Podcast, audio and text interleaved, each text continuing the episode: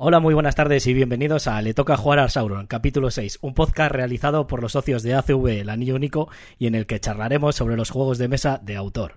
Eh, como podéis ver, eh, somos cuatro hoy, eh, nos ha fallado el invitado esta semana y bueno, y como podéis ver también lo estamos haciendo el viernes a las 6 de la tarde porque por incompatibilidad de, de, horarios, pues el sábado por la mañana no lo podíamos hacer lo máximos posibles.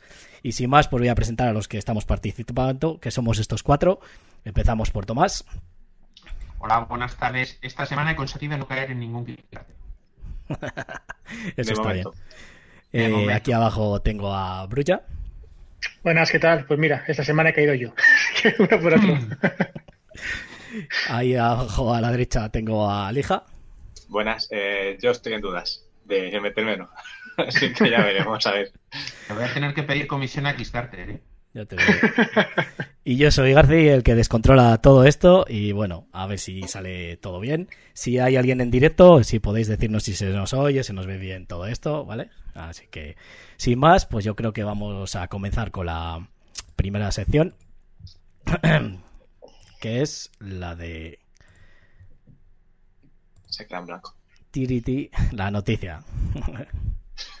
la curiosidad del anillo, perdón en la que Alija pues nos va a comentar sobre este este evento. Espera que te dé el control. Este evento. Bueno, este evento. Eh, en lo que me da el control, bueno, ya de paso que estamos, pues vamos a, anunciar cosas de la asociación, eh, ya que debido, bueno, al, al coronavirus y eso, bueno, pues hemos decidido de momento para que se sepa suspender todas las actividades a corto, medio y casi largo plazo solamente para que se sepa que no haremos este año, no habrá ni campeonato de CUF, ni campeonato de Molki, ni eh, con clave lúdico, tampoco se hará. Así que, bueno, únicamente por ir avisando de que esos eventos no se, no se realizarán a la espera de que todo vuelva a la normalidad, porque para hacerlos a medias, pues, pues no creo que se hagan. O sea, no creo, no, o sea, no se van a hacer. Vale, bueno, confirman que se nos oye bien y todo eso, perdón, Aleja vale, pues dicho eso, eh, tampoco hay mucha noticia esta semana, eh, así que, bueno, un poco las que he copiado yo, otras que me ha dicho Eotais. Eh, vamos a empezar con las que me ha dicho Zaire y acabamos luego con estas que tenemos en pantalla. bueno, hay que decir que Fantasy Flight, para los que sigan jugando a Keyforce, si queda alguno, ¿vale? podéis descargar cuatro mazos en Print and Play desde la página de Fantasy Flight, pero tiene que ser la, la americana, ¿vale? fantasyfly.com, no, en punto es todavía no están, no sé si quieres si los van a sacar en castellano, no sé si de eso te vas a dar algo más. Que si los van a sacar en castellano. Creo que las risas que no he oído parte de las mías son las de los de Fantasy Flight de España. Yo creo que sí pues que lo puedes sacar en castellano, pero te meten 10 euros de comisión. Eh, ¿Para un print and play? Sí, son capaces. No, lo sacarán para la próxima epidemia, igual ya los han traducido. Así que pero bueno, entonces bueno, si alguien quiere cuatro mazos, pues ahí los tiene para sacarlos y jugar él solo. Si tiene alguien que juegue con la pandemia, pues mira, eso que, aprovecha. Eh, y luego, pues nada, han suspendido todos los torneos, van a dejar organizado. Eh, bueno, han suspendido. Casi todos se van a posponer, al menos hasta el 1 de septiembre.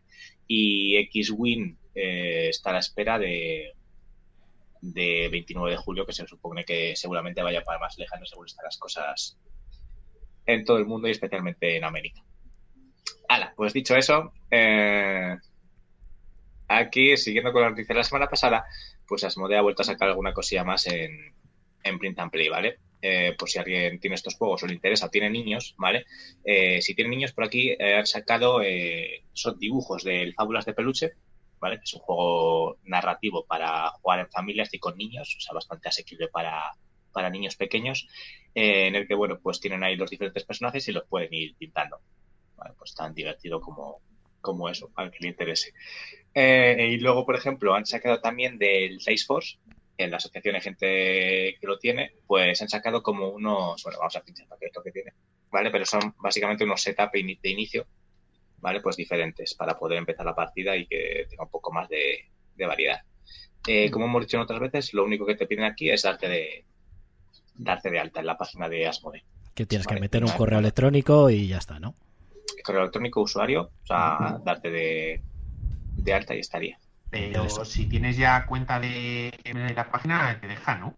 Sí, sí, si tienes cuenta, sí. O sea, es para la gente que no tiene cuenta, tiene que De hacerse hecho, un no, usuario. no, digo, Que si tienes cuenta de- cuenta mayores. Si tienes cuenta de FFG No, no, no o de. FG antigua, creo que también te lo se unificaron en su momento. También. Es porque aquí únicamente pones sostener usuario de Asmode. Si vale la misma, pues estaría. Va, Y luego, bueno, han sacado también un, un kit para la, la gente que tenga el Pisterio, aparte de unos wallpapers, vale, igual que también hay aquí fondos de, del Dayforce para el móvil. Mola. Y Pero luego esto lo vi el otro día. Vale, Igual es que- aquí. Call no también. un- ¿Y eso de Call Express? Ah, espera, que pinchamos en. Ahora iba a decir eso, que es un tornillo que han hecho Ah, en Media Kit. A ver, vamos para ello. Que era este, ¿no? Que el- El Media Kit no sé lo que se hace mm, para que te hagas tus propias movidas, o sea, para hacer páginas web o algo así. Tus propias movidas. Me ha gustado esa palabra. Eh, Sí, joder, pues, que básicamente son unas carpetas con un montón de imágenes, iconos y tal, por si quieres hacer cosas basadas en el juego. O los Media Kit suelen ser eso. Sí, para- eso. Con los templates de las cartas y lo que sea para poder hacer sí, para que te cartas, hagas sí. una página web o un blog o algo de eso por si quieres hablar del tema, pero. Ah, pues ni idea, oye. Aquí únicamente pone dos archivos, un Media Kit y wallpapers. Sí. Muy bien, como yo esas cosas, yo soy totalmente eh, analógico de cosas digitales y estas ni lo uso ni me entero, pues al que le interesen los Media Kit. Eh, para mí un Media Kit es lo que utilizaba en el en el Medal of Honor para curarme, ¿vale? Entonces, Ese será un medical La kit. madre. Joder. aparte Hoy de sí, eso, que, hoy sí que vamos a habilitar la sección de los chistes de Alija. Date una toba tú solo, por favor.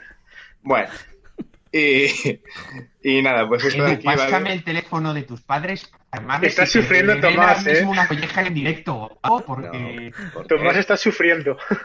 Joder. Eh, alguien tiene que poner diversión a esto. O sea, no es bajable, es una patada. Ver, Pero bueno. A ver cómo Ah. mejoras esa hora. Aquí tenemos, ¿vale? Un tornillo que han hecho de, de Code Express, que básicamente se entra en las, en las redes sociales de Facebook, Twitter e Instagram, ¿vale? Ahí te ponen todo el torneo y lo que te hacen es darte un, el Steam del juego para poder jugar gratuitamente en- a través de las aplicaciones. ¿Vale?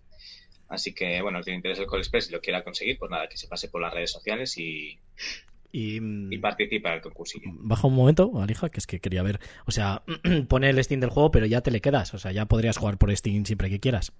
O te le Sí, ese es tu premio. Es Sí, sí. temporal, vale, vale. No tu, no, tu premio es la clave del Steam para bajar del juego. Guachi. Lo tienes en tu biblioteca y ya está. O sea, sortean esto, 10 códigos para descargarte el de Eso es. la app de Steam. De todos modos, en Board Game Arena está perfectamente implantado, ¿eh? La verdad que está muy bien.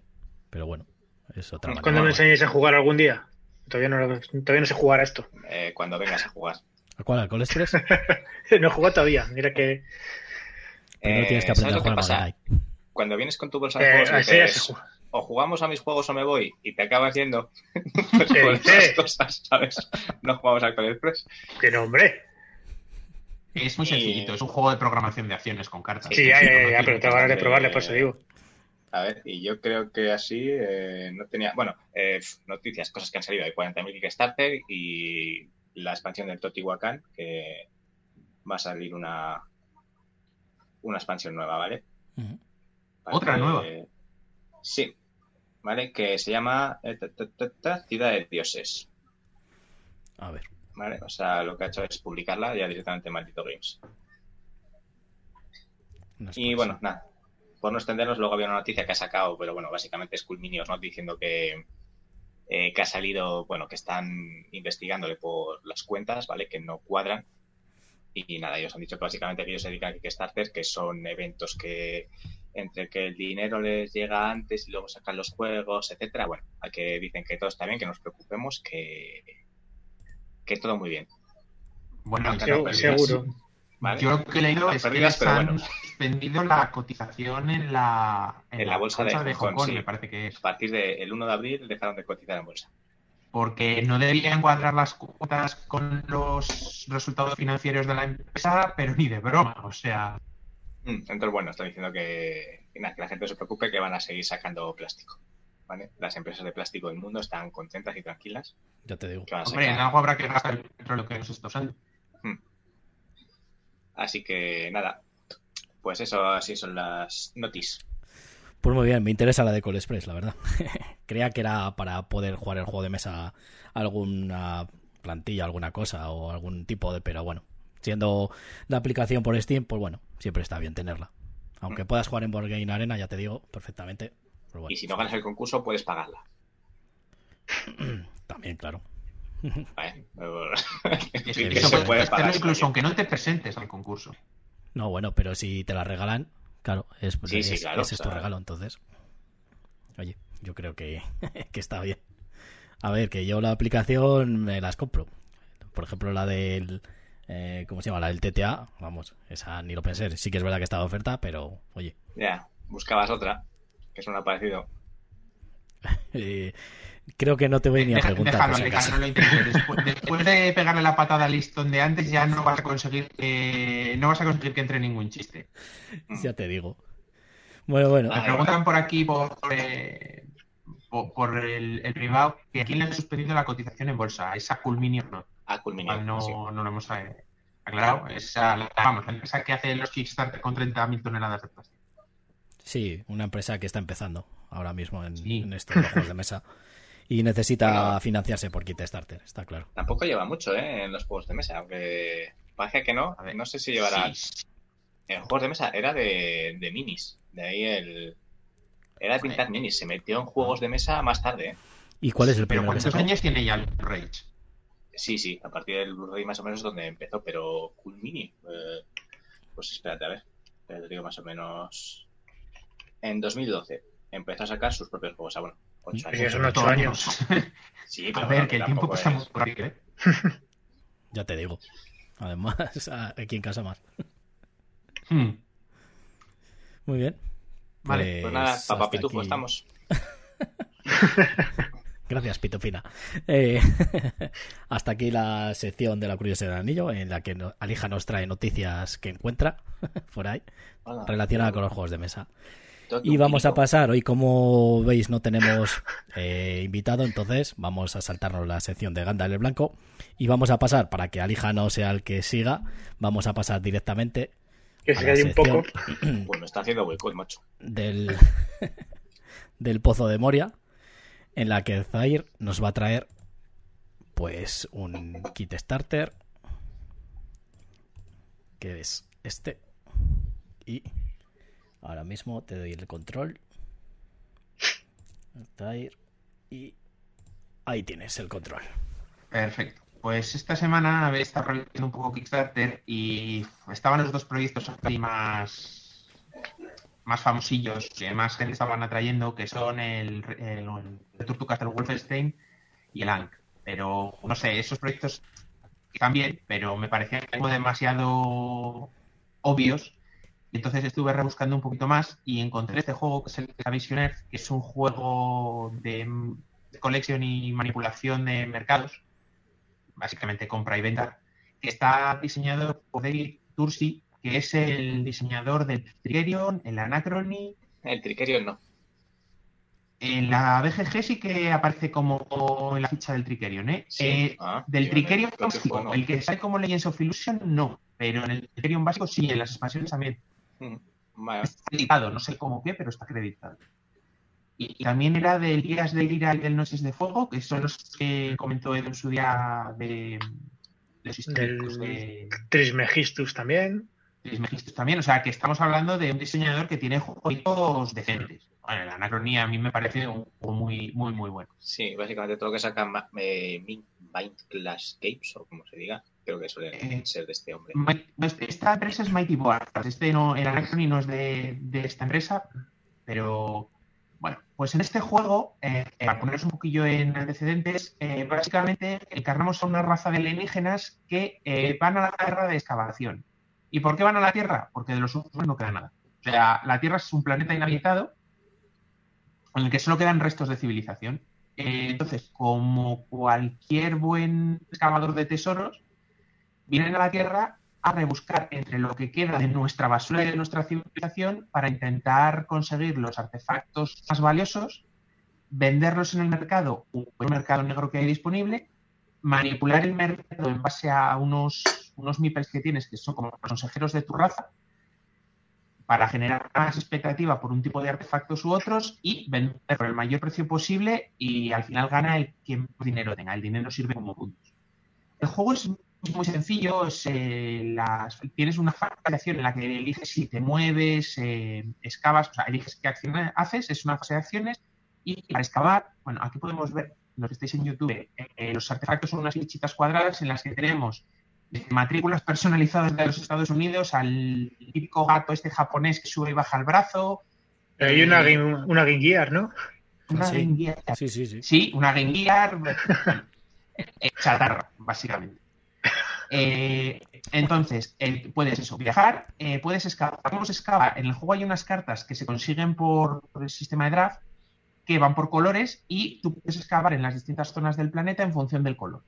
Tienes que descartar un número de cartas en función de cuánto quieras excavar y con los artefactos que consigues los vas colocando en, tu tablero, haciéndote una galería de arte, si podemos llamar arte a la basura, eh, pero bueno, son alienígenas. Seguramente no, entenderíamos su concepto de arte. Eh, entonces, eh, vas rellenando los artefactos que encuentras en una película que a su vez sirve como set cohesión y si consigues pues todos los artefactos amarillos, pues llevas más puntos. Que consigues todos los artefactos de tipo electrónica, pues te llevas más puntos. O sea, es una, es una matriz y tanto si haces filas como columnas, te llevas bonus. Mm. Y luego tienes unos meeples que son como los consejeros de cada raza que los puedes utilizar para eh, modificar la, la, demanda del mercado de un tipo u otro artefactos y además los puedes mandar con la nave nodriza que hay orbitando la Tierra para influir en los precios. Así muy explicado por encima, para intentar manipular la, la necesidad que tiene el mercado de un tipo de artefactos u otros e básicamente es para conseguir vender al, al mayor precio. La verdad es que me llamó la atención porque es una, al final es una mecánica, entre comillas, de acciones con cartas, colocación de meeples, entre comillas, mayorías, y, y un poquito de draft. O sea, son varias mecánicas eh, mezcladas así un poquito entre ellas sin, una, sin muchísima profundidad en cada uno. O sea, es un poco de cada, pero tiene pinta que funciona muy bien eh, eh, Tom Basel de, de Dice Tower lo, lo, pone bastante, vamos, da una aprobación bastante buena. Y bueno, no tiene unos stretch goals eh, disparatados, es lo típico, alguna raza nueva de jugador, eh, tableros de doble capa, mmm, de cartón, eh, normalito. Y tiene niveles de mmm, niveles de aportación, tiene el básico, que son unos 50 dólares, juego normal y corriente, 70 dólares, que es el juego con la expansión, y 85 dólares, que es el juego con la expansión, y un set de monedas de metal que vamos a bajar a verlas, que sinceramente me parecen preciosas. O sea, sé que al final no sirven para nada, porque el, cualquier ficha de cartón hace el mismo efecto, pero hay que reconocer que el diseño de las monedas a mí me encanta. Mm. Entonces, bueno, además es que son monedas que son muy genéricas, o sea, las puedes tener para este juego, las puedes tener para cualquier otro. Y bueno, y, el tema de idiomas... idiomas, inglés, francés y español. Este está en español, sí. Este uh -huh. aquí se puede ver. Eso es importante. YouTube, sí, aquí, lo, lo ¿ves? de pasar. Arriba, sí, justo. Sí. El juego estará en, en, creo que inglés, francés y español, sí. Inglés, francés y español. Eh, eh, de salida, se podrá elegir el idioma en el, en el Manager. Y está calculado para noviembre de 2020. No sé si van a llegar tal y como estas cosas.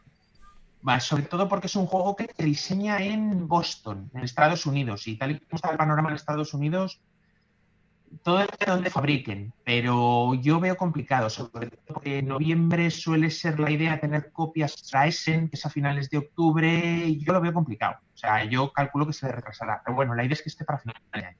¿Gastos de envío? Eh, gastos de envío, esto está al final del todo. Eh, en este producto eh, explican que los gastos de envío son un poquito más altos porque eh, aquí está. Eh, eh, bueno, dentro de Estados Unidos están las tres las tres categorías de, de aportación. Mm. Bueno, tienen dos dólares de diferencia entre ellas. España estamos en, en la Europa. zona Europa A. En Europa A, la versión básica serían 20 dólares, la intermedia, la que tiene la expansión, 25 y completa con las monedas 27 dólares. Mm. Es, a ver, es eh, 27 dólares vendrían a ser unos 23 euros al cambio aproximadamente, pero explican que debido a las últimas políticas de impuestos que ha aprobado la Unión Europea, los Kickstarter anteriormente estaban en un vacío legal que era mm, mitad donación, mitad ventas, entonces no, no se aplicaba ninguna de las dos y estaban ahí en un vacío legal y por eso se, se libraban de varios impuestos. Pero ahora ya han, han modificado la ley con todo el tema de la guerra comercial de Trump, China, con Europa y todo esto, y ahora sí que se le aplica sí que se le aplica impuestos que van entre el 17 y el 25% por ahí. Lo normal suele ser entre el 15 y el 20. Entonces, bueno, han decidido que nos van a cargar eh, el 10% de esos impuestos y el resto lo absorben ellos. Mm, Joder. no sé hasta qué punto, el- cuánto le supondrá, pero bueno. Pero Esto va a ser con todos los Kickstarter, esto de que metan el, el VAT. No, lo- no, no necesariamente con todos. Esto es, es, el, el- es un impuesto americano. Entonces, es un impuesto de, de comercio y exportación. Cualquier. Kickstarter que esté en Estados Unidos, supongo que tendrá que aplicarlo o jugarse, o no aplicarlo y jugársela que se lo paren en, en aduanas o a- en o absorberlo la propia compañía. Bueno, Sí. así habrá compañías que, a ver, pues por ejemplo, Winnie or Not puede absorberlo perfectamente. Pero me imagino que esto será todo lo que sea fuera de Europa. O sea, si es Europa la que ha puesto la. Claro. Claro, si la no compañía que hace el Kickstarter sea, es europea, es una polaca de estas, te lo, no, Eh, por no ejemplo, sí. Claro, el Claro. Nemesis era polaco, el Lisa Wonder Claro, claro, pero World, decir que no es porque todas esas no tienen que pagar porque es de fuera de Europa. Solamente. Claro, porque es de fuera de, de Europa. Sí, es que yo cuando he comprado alguna cosa a Estados Unidos, de, pues de insertos de cajas de juegos y demás en Broken Token, era el, el impuesto ese famoso, el VAT. Que Sí, pero, que- pero no es lo mismo. que la internacional. Antes, no, pero no es lo mismo. Antiguo, el, tú pagar el- los impuestos por aduana siempre los has tenido que pagar. Sí que te venden en el extranjero. Pero en este caso es que eh, Kickstarter se eh, consideraba una especie como de donación. Por lo tanto, no, impl- no implicaban ese tipo de impuestos. Porque tú no estabas comprando algo a una tienda directamente. Estabas donando dinero para que ellos se pudieran financiar y poder realizar el producto. Vas haciendo Claro, es que-. Una cosa rara. Técnicamente no estás comprando en Kickstarter. Eh, cuando tú haces una aportación en Kickstarter, tú Claro. eh, efectivamente eres un mecenas, aportas dinero y te prometen una recompensa. Claro, claro. No es el primer esto- proyecto que no, que Todo no el te mundo lleva se nada. cree que no estás comprando. o sea, quiero decir. A ver, se ha convertido en lo que se ha convertido Kickstarter. Se ha convertido en una tienda de lanzamiento y punto. Pero hace Es una- bastante tiempo. Es una tienda online por adelantado. O sea, es un Sí. pre-order todo el rato. Punto. Sí, Eso sí, que es Starter. Una tienda de pre-orders. Sí. Tengo una pregunta respecto al Kickstarter este. Sí. El- ¿Va a haber versión retail y sabemos precio que puede Eh, tener y qué contiene, he qué no va a contener? nada. Mira, a ver, No. abajo, en la página abajo del todo ponía algo de, de los Vale, retails. que lo he hecho un, mira- un Eh, vistazo. Ujú. Me ha parecido algo de retail. Retail bueno, para más información, no sé Para qué. más información, picar aquí. A ver. Pero es que sí que han hecho, que esos no los he comentado, hay nivel de aportación para, para retailers, para sí, pero son tiendas que compran el Kickstarter y que luego lo venden, ¿no? Pero que no va a salir como a tienda directamente un- como tal. Hay un, hay un nivel de aportación para tiendas que son 258 euros, que son cuatro copias, otro de 340, que son cuatro copias con, con todo. Eh, básicamente, pues puedes coger un nivel de aportación de cuatro copias. A ver, Este tiene pinta de que el maldito proyecto ahora mismo... Entrará. ¿Qué? Digo que este tiene pinta de que maldito acabará entrando. Es posible. A ver, es de Turchi Euro, y la- así. el juego no es complicado en componentes, porque no es complicado, son cartas, tokens y meeples de madera, no tiene más. Casi que estás con el World Translation. Eh, no, sí, mira, lo voy a compartir porque lo, estoy- lo- lo pongo ahí en pantalla para que lo vean todos y os lo voy a compartir para Sí que es cierto que ahora mismo el proyecto está vosotros. flojito, porque, a ver, tampoco es un juego... A mí me llamó la atención sobre todo por el tema, el arte gráfico y las mecánicas. Yo Eh, pasa un juego es que ahora mismo- decir que, que es flojo un proyecto, que cuando no llega ya a un millón de dólares parece que no, que no es de Sí, pero en, en este, a ver, sí que es cierto que el otro día que hablábamos del Sanctuary, eh, Ahí arriba tenía bastante más dinero que este y era un proyecto más barato que este. En este no llegan a mil patrocinadores y llevan 55.000 euros de pedían 27, 27.000, o sea, llevan el doble. Quedan 11 días, no sé cuánto subirá, pero yo no, yo, salvo sorpresa, que de repente haya mucha mm, boca, no creo que lleguen a los 100.000 euros. Pues que es un juego, bueno, Ya, de nicho 11 y... días. Sí, para que lo sepa traducir. de Nada, se esto básicamente es lo que decían. Es para el nivel de. Sí, que lo, venden a la expansión, te lo venden a 30 y tú ganas 15, básicamente. Pagas 15 y lo vendes a 30, una cosa así. Muy resumido. Y el juego base, pues lo vendes a 55 y lo compras a 27. Baja un poco. más o me- eh, baja Más, un poco, más o menos eh, sería la. Sí, que le mandarán más. Vale, bueno, y que, te- que le mandaron a las tiendas algo de material promo. A ver, está claro que. Y mínimo hay que pedir 5, estoy entendiendo ahí, mínimo order. Sí, pero porque los Sí. orderes eran, me imagino que serán cinco juegos. sí. 5 del base más 5 de la expansión mínimo. Pero eso para venderlo en tiendas, ¿no? no En en- tiendas, sí. Vale. Si tú quieres meterte a ese nivel, pues pagas y son cinco juegos de uno más las cinco expansiones y eso es lo que te mandan a la tienda. Exacto. vale. Que luego tú lo vendes y pues tienes tus beneficios. A ver, si está traducido al castellano, no creo que unos tíos de Boston se hayan predispuesto a traducirlo al castellano porque sí, inglés y francés son los idiomas normales, pero Hmm. yo me imagino. eh, bueno, viene aquí distribuido. Bueno, eh, hasta- pero ponía que se iba a distribuir en España. Eh, eh, previsto. en español.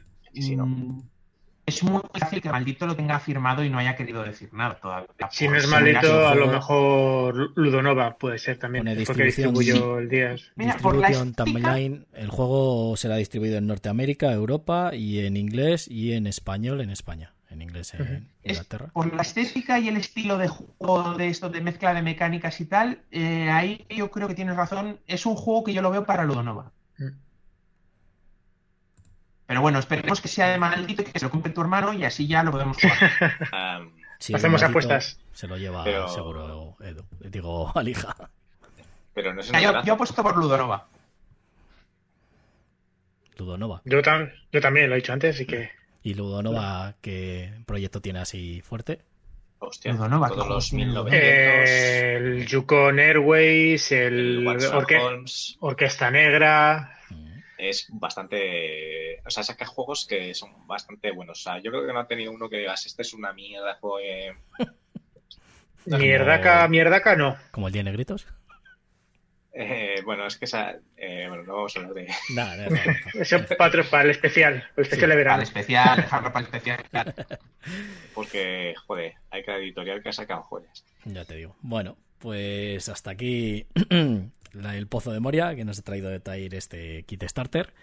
Y bueno, pues vamos a pasar a la siguiente sección. Pues ya has que- cambiado de, de micro, ya no tienes a peludito. Sí, Es lo he que- dicho antes, lo que pasa es que estabas tú ausente. Peludito. Ah, bueno. no, o sea, lo que pasa que, que es un micro que pillé para hacer los podcasts. Entonces, bueno, en teoría me llegaba el lunes, pero me ha llegado ayer. Entonces, pues ya lo estoy usando, a ver qué tal. Pues mira, estaba buscando en la página de Ludonova y el día de ir a Budapest es de Ludonova. Ujú. Así que siendo del mismo autor, eh, tiene papeletas. Muy bien. Bueno, pues como es decía, que va, vamos- va a juego.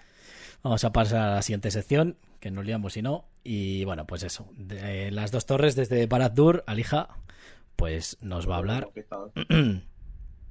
creo que hoy de un par de juegos. Ahí tenéis el primero. Sí, pero porque en básicamente es que diferenciarlos es un poco así. Es eh, una mecánica similar, pero con dos conceptos de juego totalmente diferentes.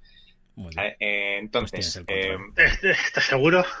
Y ahí discrepo, pero bueno, luego hablamos. bueno, es decir, que son, son dos juegos de deducción basados Sí. en el mundo de Sherlock Holmes. ¿Bien? Bien. Así que la premisa es la misma. Vale, entonces. Venga, sigue. Controla. Eh, está bien, está bien. Entonces, ¿de qué va a depender un poco esto? Bueno, pues vamos a hablar eh, de dos juegos que son el Sherlock Holmes, el Detective Assessor, con sus 40.000 expansiones, ¿vale? Que tiene, y el Watson and Holmes, eh, Watson and Holmes, creo que no tiene otro nombre. Que además ¿No es poco- diarios del 221B o algo así? Como coletilla. Ten, ten, ten. Eh, que además, mira, este es de Ludonova, así que. No, Watson and No. Vale, que hace poco han sacado una versión, lo han reeditado, así como más bonito. Yo tengo la versión antigua y ahora lo han sacado con una caja mucho más, como digamos, tipo coleccionista por el mismo precio. La verdad es que está muy bien.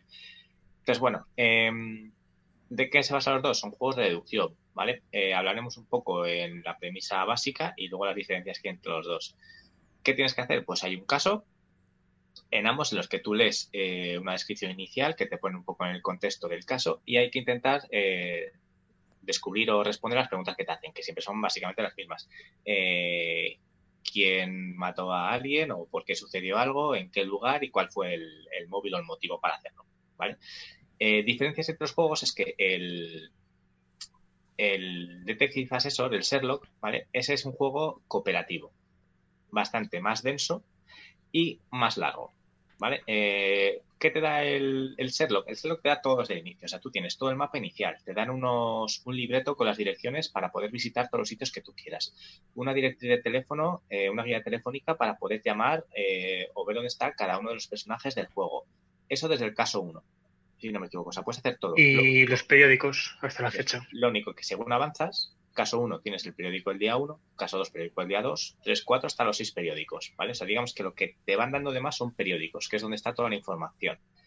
Entonces, en ese juego, eh, básicamente es para tomarte tu café, sentarte, ponerte tus 4, 5, 6, 7 horas, ¿vale? Y ir deduciendo entre todo el grupo eh, a dónde ir, eh, con las pistas que tiene. Básicamente cada uno se lee de un periódico, pues vas buscando información en los periódicos para ver a dónde ir. Imagínate que hay un perro que se ha perdido en Madrid.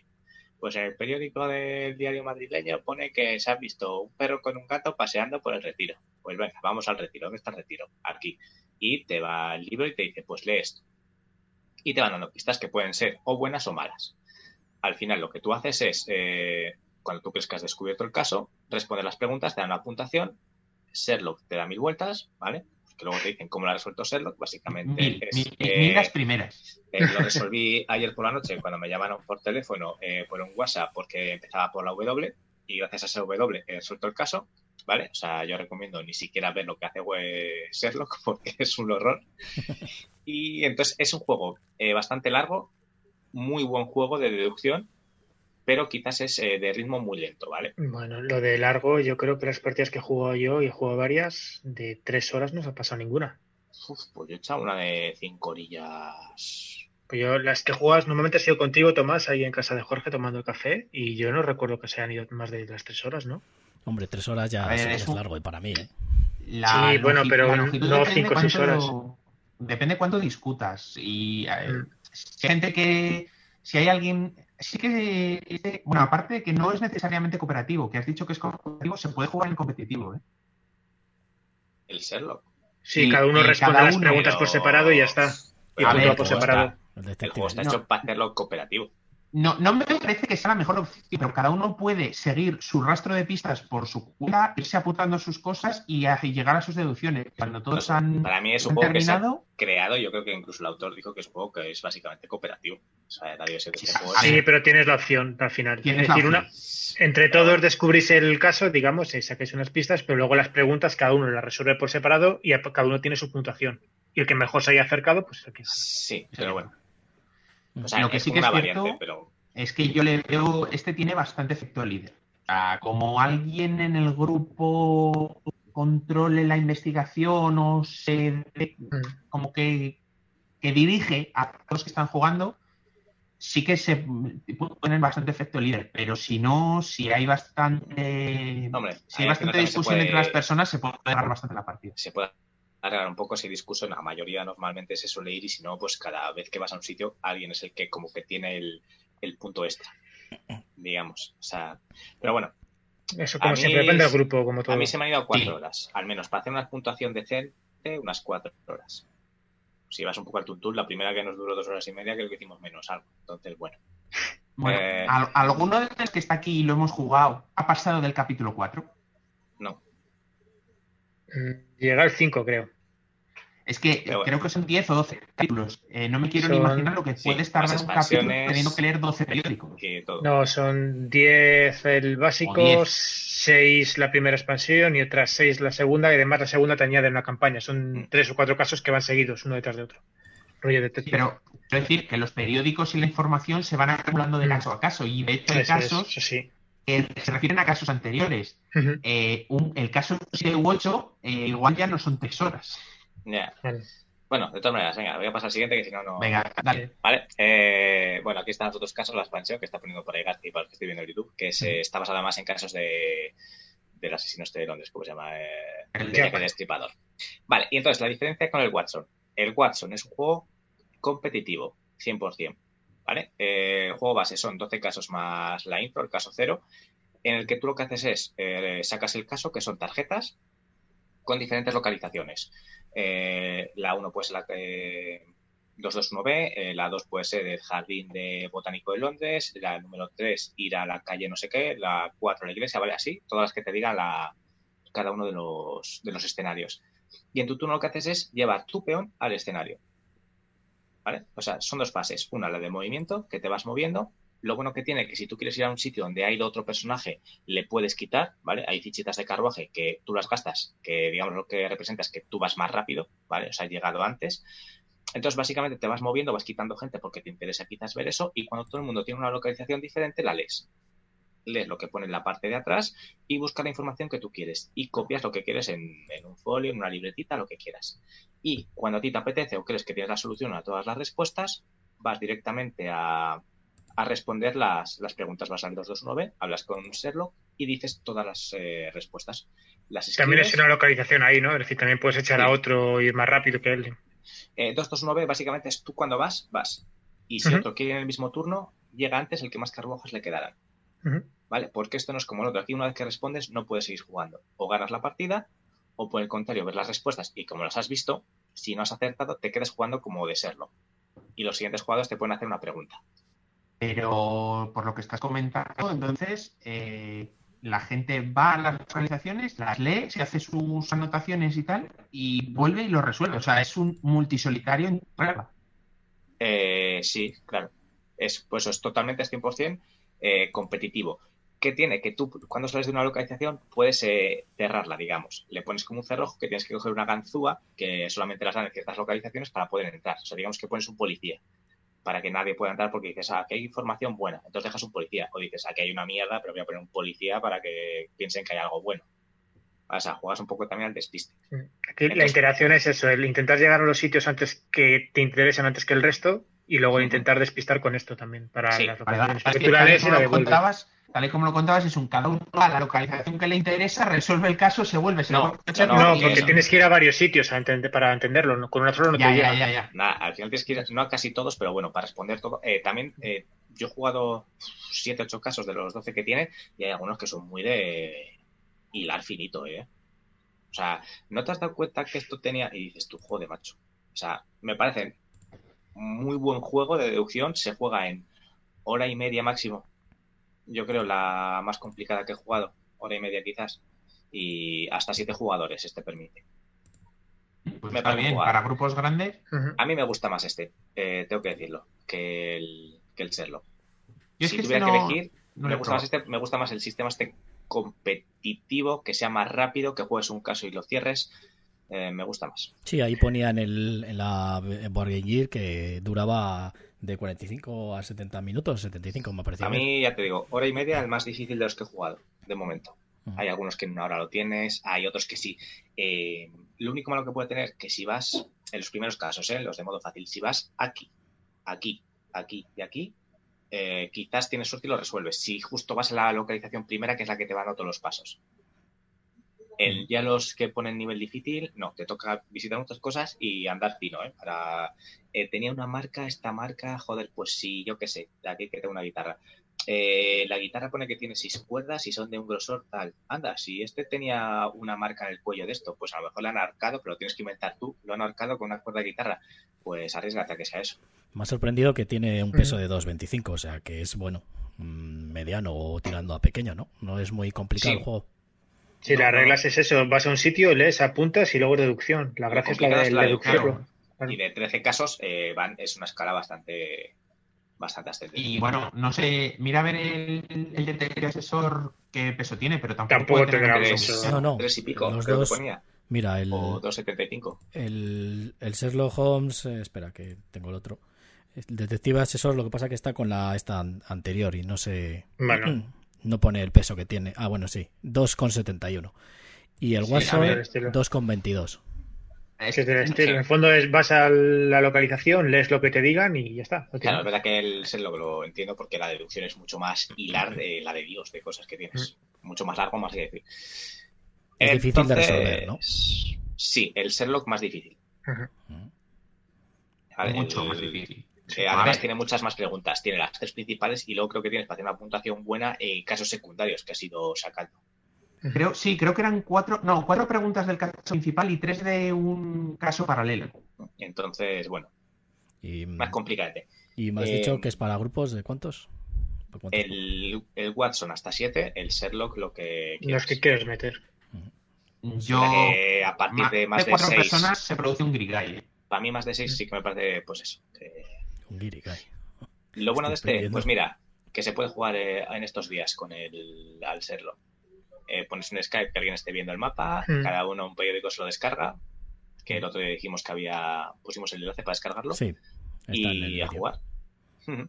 Se han pasado días muy bien. Pues muy bien, pues le vamos a Y dar. para no unos- alargarlo, anilletes. Sí, eso, unos anilletes. Así que, pues, eh, no sé si Edu creo que sí que ha jugado, así que empiezas tú. A ver, eh, yo le daría a ambos dos un anillo de los enanos, que no son la repanocha, ninguno de los dos, no son el juegazo que tienes que tener, pero a mí me gustan los dos. Y dentro de los dos también, luego depende de lo que estés buscando, las sensaciones que estés buscando, la duración y demás, y del grupo que tengas, ya te puedes decantar por uno por otro. Pero te he convencido que los dos podían entrar a este análisis a la vez. A ver, el fondo es un juego de deducción, sí, pero es como si me dices, el, el detective, el detective es como estos, porque también tienes que deducir un caso, pero no tiene nada que ver. Esto es lo mismo. Si, no te, es, si tienes que deducir un caso, pero el, el cómo llegas no tiene nada que ver. Pero si hay gente que busca un juego de y de deducción, pues tiene estos dos. Pues habrá que ver. Bueno, ha dicho esto, prefiero el, el detective asesor, porque a mí me gusta más el hecho de estar todos sentados alrededor de una mesa tomando el café, discutiendo normal y pasando la, la, la tarde. Eso sí, tienes que tener la tarde y dedicarlo a eso, que el otro, pero bueno. Vale. Eh, Zair. Yo solo he jugado al detective asesor, el otro sí que lo he visto jugar en la asociación alguna vez, pero al final nunca coincidió. Eh, yo al, al Watson no le voy a dar puntuación porque solo lo he visto de pasada, pero al, al detective asesor sí que le voy a dar también un enanos porque me parece muy buen juego, las historias están muy bien contadas eh, y muy bien hiladas, eh, pero sí que es cierto que eso, necesitas una clave, como bien ha dicho Edu, y, y no es para todos los públicos. No Ya porque sea difícil, que mm, los casos van avanzando en una dificultad considerable, sino porque hay gente a la que estar sentada sin hacer nada, entre comillas, simplemente deduciendo, se le puede hacer pesado. Mm. Alija. Em, yo al ser lo que le voy a dar un anillo de los enanos, pues que me parece muy buen juego y de deducción muy complicada, que al final es lo que puedes buscar, pero es lo que dicen todos. Eh, si me puede hacer algo tedioso si a la gente no está interesada, si hay un efecto líder muy grande, eh, el resto se va a morir como la leche, ¿vale? Y hay que llevarse a los periódicos. Para mí es algo que es importante, si no, se va a hacer muy largo el caso. Y al Watson yo le doy un anillo a los elfos. Eh, porque me parece que es para muchos jugadores, creo que el público eh, abarca bastante público, no es complicado y desde chavales pequeños a cualquiera puede jugar.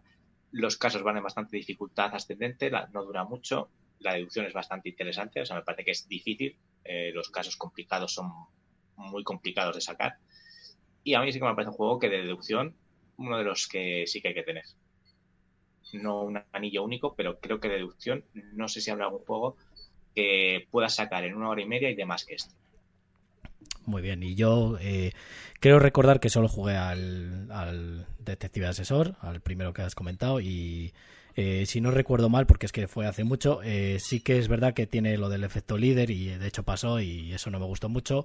Lo del tema de que cuando resuelves el caso, lo intentas resolver, ves cómo lo ha resuelto Sherlock. eh, te- a mí me parece que es, eh, yo que, bueno, ciencia ficción directamente, o sea, porque es imposible como lo hace, que sería así el tío de bueno en las novelas, no lo sé, pero eh, me parece muy difícil o demasiado difícil. Entonces, yo creo que llegar a esa a esa deducción mm, o llegar al máximo nivel es imposible para mí. Entonces, bueno, yo también le doy un anillo de, de los enanos por esas cosas y el otro como no he jugado pues eh, no, no le doy no todavía no le doy valoración Ent- esperando jugarle con Aleja porque ya que dice que está bueno pues Sí, no, sí, yo- a, a mí me ha dejado con ganas de jugarle también. Pero yo le he llevado unas cuantas veces al ASO, ¿eh? Luego ya que la gente pues no Pero Sí, yo le juego ASO cerrada ya. Mm. ¿Eh? ¿Cuál, cuál? Tomás. Que muchas veces había partida cerrada ya. No, no, a 7 nunca hemos jugado a la asociación, ¿eh? Hemos jugado a 5, 6. Lo que pasa es que os ponen un terraforming o, o cosas de estas y ya no veis. no, No, a veis. ver, a no ver, veis. a ver. Es que estás hablando de Dios y de los ángeles. Pues claro, si hablas de terraforming, pues. Claro, especial. maneras, lo que comentabas tú, Garci, de Sherlock, eh, a ver, es lo- la- casi casi tenían que meter un folio en el juego que es un. Mira, lo de Sherlock lo ponemos para humillarte. Olvídate de Sherlock. O sea, Sí, sí. Sherlock no sirve para nada. Sí, el, Es el un- objetivo del juego es no conseguir negativo, punto. Exacto. Si, si no negativo, ya está. cero puntos es Sí, todo sí, un sí. logro. Es que o sea, la que poner, me dio. el autor del juego sabía menos que serlo. Es que, la, exacta- es que la sensación que me dio fue esa, eh, lo que has dicho tú antes, Alija. O sea, eh, yo bajé aquí, como vi un paquete de tabaco tirado en el suelo, pues deducí que el asesino era el perro que pasaba por ahí. Y digo, ah. Yo lo digo vale. por el, el, el caso 2 es, eh, no sé si nos costó 14 visitas. Y dijimos, vamos a ver, Sherlock, una. Una, sí, sí. O sea, no fue a ningún lado. Leyó un periódico y lo adivinó. Bueno, sí, Fue- no sé si fue fue en el 2 o registro. en el 3, pero sí, sí. Que Fue el un- registro de nombres, ha sí, hecho nos- El de los en leones. dos No, pasos. el de- Sí, no, ese fue bueno, el tercero. el Que fue un bueno, ¿Cómo lo ha hecho en dos pasos? Si en dos pasos no hay texto suficiente para deducir nada. Digo, Bueno. macho, el norte de Castilla no tiene tanta información. Y haciendo, No, no, además de y haciendo medio spoiler, para la gente que no haya jugado, pues ya les habéis jodido. Eh, no, según empieza, No. pone zoológico. Es lo primero, es un zoológico. Una No, bueno, ahí las. Calla, porque ese caso justo tienes que eh, averiguar primero cuál es el caso. No, la introducción una- tenéis una que adivinar, lees el, lees Sí, el periódico y cuál es noticia el periódico, una noticia del periódico. Lo que estáis es, viendo mutarlo. leones se escapado. Bueno, vale, ya, venga, corta. Venga, Alex, Siguiente. spoiler, venga, déjalo. Siguiente. se escapan, pero sí que lees. No Venga. nada. Bueno, bueno, pues muy bien. Vamos a pasar a la siguiente sección, que es la de mi tesoro, en la que... Ahí está. Buya nos va a hablar. Con el micro azul y el GSA. Eh, ¿Has visto? Te doy el Vale. control. A ver, aquí. Joder, qué estrés. ya está. Ahí lo tienes. Vale, pues yo os voy a hablar hoy de Unbroken. Vale, este es un juego para un jugador que salió en Kickstarter hace un par de años y este ha tenido mucha polémica por detrás porque estuvo a punto de no llegar a los Bakers. De hecho, yo soy uno de los privilegiados que le ha llegado hace tres días, ¿vale? Que luego lo comentaré el- todos los problemas que ha habido y sobre todo con la compañía que tiene por detrás, estos de Golden Bell Games. Pues bueno, ¿Este es el que han pedido más pasta para que llegara? Sí, Vale, ya ¿Y sé tú que lo pagaste? eh, sí, pero luego comentaré por qué. Pero sí. Vale. Vale. te han devuelto. ¿Cuál? No, no, no, no. Pero bueno, ¿de qué va el juego? Pues supone que somos un grupo de exploradores y aventureros que hemos ido bajo a una mazmorra a buscar tesoros y de lo que salíamos se ha derrumbado todo y ha muerto todo nuestro equipo menos nosotros. Entonces tenemos que conseguir sobrevivir y salir de la, de la, de la- del túnel con vida, ¿vale? En el fondo es un juego de, de cartas. Tú tienes que aguantar cuatro turnos. eh, tienes primero la fase de exploración y después tendrás un monstruo al que enfrentarte con él. Si consigues cargarte al cuatro monstruo, al cuarto monstruo y no morir de hambre, ganarías la partida. No, pero bueno, el juego está, te digo, está entretenido solamente por un jugador y dura nada, eh, en 40 minutillos te lo has jugado, ¿vale? Entonces, 10 minutos tú- por monstruo. Mm, 30, más o menos, sí. Mm. Más o menos, sí. Entonces, ¿de qué va eh, en el juego? Lo que básicamente vamos a tener en estos son los componentes, ¿vale? En una serie de tracks, tenemos el track de tiempo, esto sería la armadura que tiene el monstruo y la vida que tiene el monstruo, y aquí tenemos otro track de diferentes recursos. Que tenemos, no sé, ver aquí un poco mejor. A medios. Bueno, tenemos sabiduría, tenemos metal, madera, comida, tesoros y luego tenemos esfuerzo. ¿Cómo vamos a perder? Si en algún momento tenemos que gastar esfuerzo y no nos queda, es cuando perdemos. ¿De acuerdo? Todas las salidas de lo que recibamos será gastando esfuerzo. Entonces, hemos dicho que tiene dos fases. La primera fase es la fase de encuentros. Durante esa fase vamos a ir robando un par de cartas de encuentro y lo que nos irá diciendo, a ver si encuentro aquí alguna cartilla de encuentro. Estos son los personajes, estas son las condiciones, estos son cartas de encuentro. Básicamente en cada una de ellas, gastando una serie de tiempos y gastando un recurso, obtenemos otros recursos. Con esos recursos que vayamos nosotros obteniendo, pues podremos ir pues, eh, consiguiendo otro tipo de mejoras, mejorando nuestras armas, consiguiendo habilidades, etcétera. Cuando el marcador de, tiempo llegue a cero o cuando nosotros decidamos enfrentarnos al monstruo, sacamos a uno de los monstruos y nos eh, batiremos en combate con él. A ver si encontramos aquí un monstruo, sería uno de estos. Entonces, en nuestro turno, básicamente lo que hacemos es con nuestro arma gastamos recursos para hacerle heridas y el monstruo, lanzando un dado, pues tenemos aquí, en función del monstruo, eh, una serie de heridas o daños que nos irá haciendo. ¿de acuerdo? Eh, el monstruo, ¿cómo pasa? Si no- nos quedamos sin tiempo, nos embosca, nos hace una emboscada y tendremos un perjuicio. Eh, si creemos que no le podemos ganar, a- pues tenemos poco esfuerzo, si no nos ha emboscado, podemos tratar de engañarle para evadirle. Si no le evadimos, es decir, combatimos contra él, ¿qué es lo que va a pasar? Si al final le derrotamos, vamos a conseguir una serie de recompensas, normalmente suelen ser bastante buenas. ¿De acuerdo? Y ya está, al final del turno tendremos que gastar comida para no morir de hambre. En el primer turno una de comida, en el segundo turno dos de comida, tres y cuatro hasta el final. Si conseguimos cargarnos al cuarto monstruo y tener comer suficiente para no morirnos de hambre, pues habremos ganado el juego. El juego es sencillote como él solo, pero pica. Y no es fácil de, de conseguir, de ganar, ¿vale? Entonces, el juego este le está en, en Tabletop Simulator, que bastante, que bastante bien implementado, y es que no, realmente no tiene nada, son cuatro mazos de, de cartas y un- una serie de tracks que tú vas moviendo con un cubito. ¿no? Y está scripteado también. No, este no. Ujú. No tienes que... Al final es cartas, sin más, ¿no? No Ujú. es- Eso es, cartas y unos tokens que mueves por un token arriba. y. Una dudilla. Estoy- Sí. estoy- en la imagen que has puesto aquí se ven que hay monstruos como nivel 1, 2, 3 y 4. Sí, ¿Hay varios monstruos de o los sí. mismos? Hay, no, hay 6 de nivel 1, 6 de nivel 2, 6 de 3 y 6 de 4. Entonces tú lo que haces cuando revelas un monstruo, lanzas un dado y te sale uno de ellos. Vale, vale. O sea, la partida entre. Hombre, si juegas un montón de partidas, no se te acabarán repitiendo, pero vamos, que Sí, pero bueno. tiene cierta variabilidad. Eso es, siempre te enfrentas a uno de 1, uno de 2, uno de 3 y uno de 4.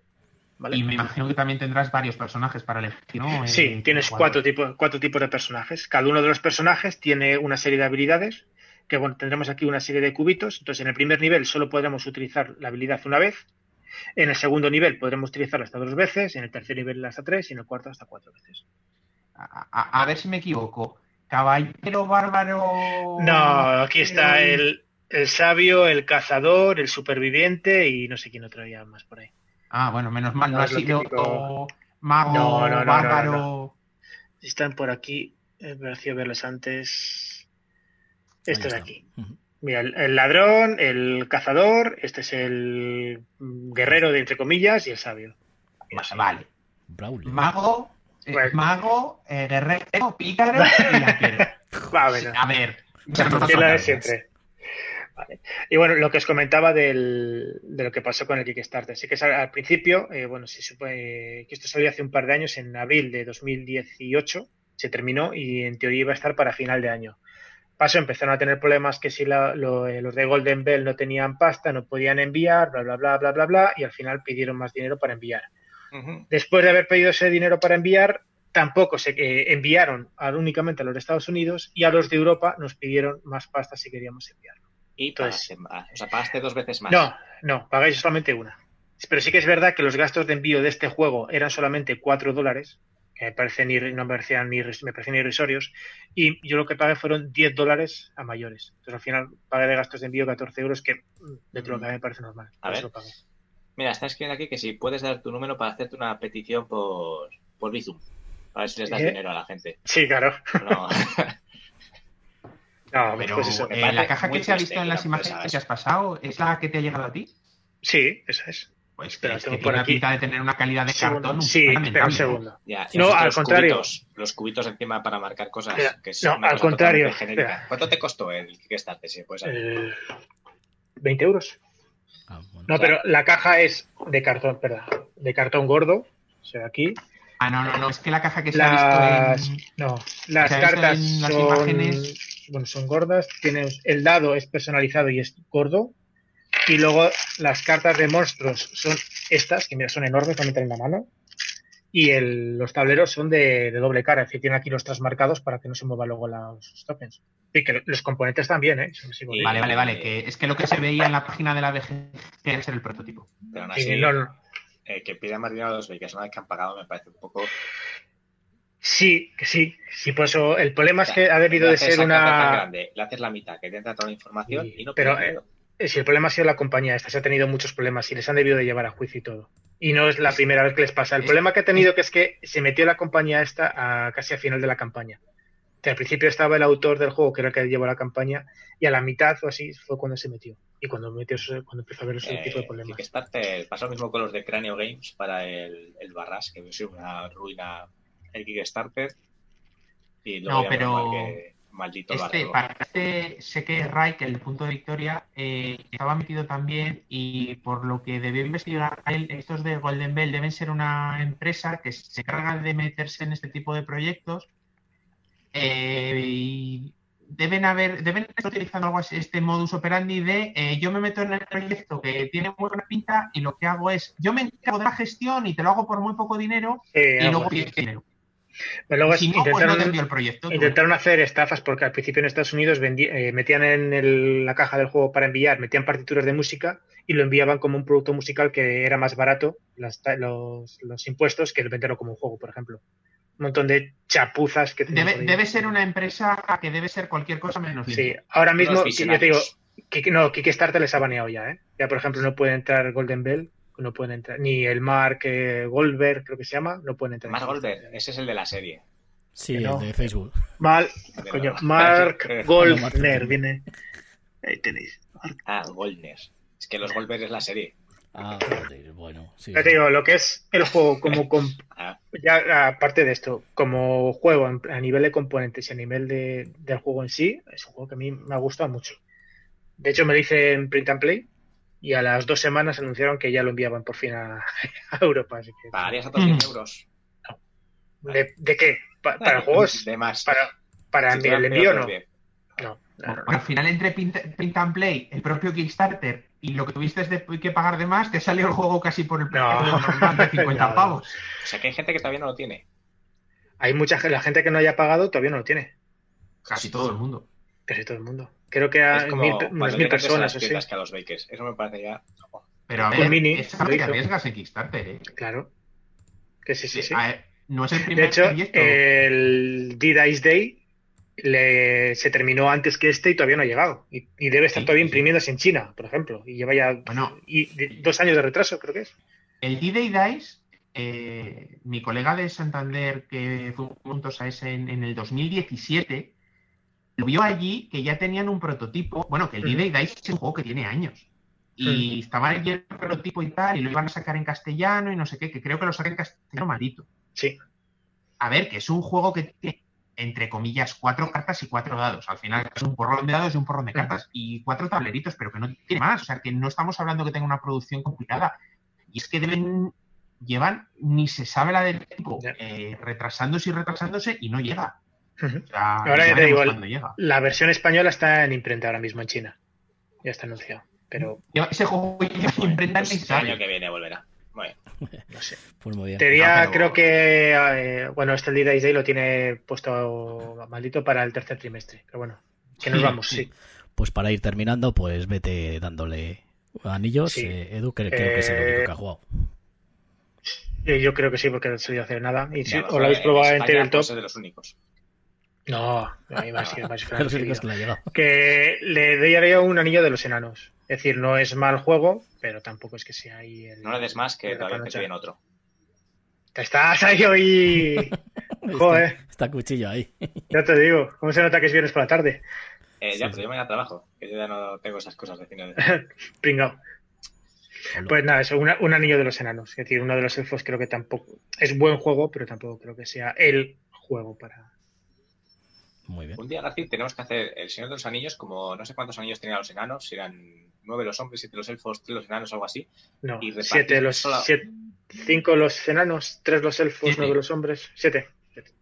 Vale, pues una vez, y cuando acabemos de esto de hacer la temporada, eh, únicamente poder dar esos. A ver en cuánto nos quedaríamos.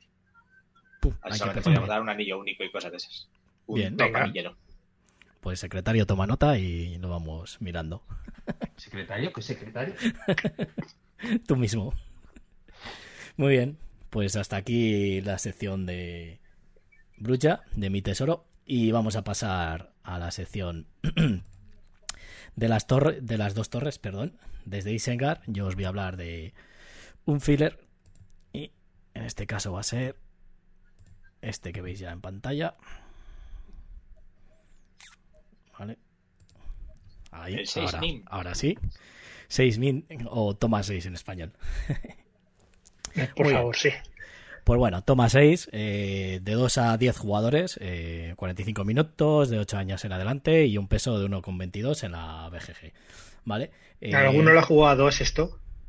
A dos. Creo que no, ha- tenido huevos. Creo que hay unas reglas Eh, especiales. Es que ni a tres. Sí, creo que hay unas reglas especiales que se van cogiendo las cartas, se ponen encima de la mesa de hasta un cierto número y se van cogiendo las cartas. Sí, nada, pero que me refería que este es- no es un Ah, juego vale. para dos. eh, cuatro o cinco por lo menos. Sí, bueno, cuanto Yo, más yo creo yo creo que lo mínimo que lo he jugado es a 4. Sí, yo también. Sí, eh, eh, creo que es mejor, sí, cuanto más y sobre todo a partir de 4. Bueno, pues eh, es, eh, está creado por Wolfgang Kramer, que debe ser famoso, ¿no? Debe ser Un, un poquito, Mm, pero un no poquito sé. solo, ¿eh? Tiene bastantes juegos este hombre. Yo es Eh, que sí, el desconozco día. mucho a los eh, autores, entonces, pues bueno. Eh, el otro día salía, no sé cuál estuvimos. Eh, El grande.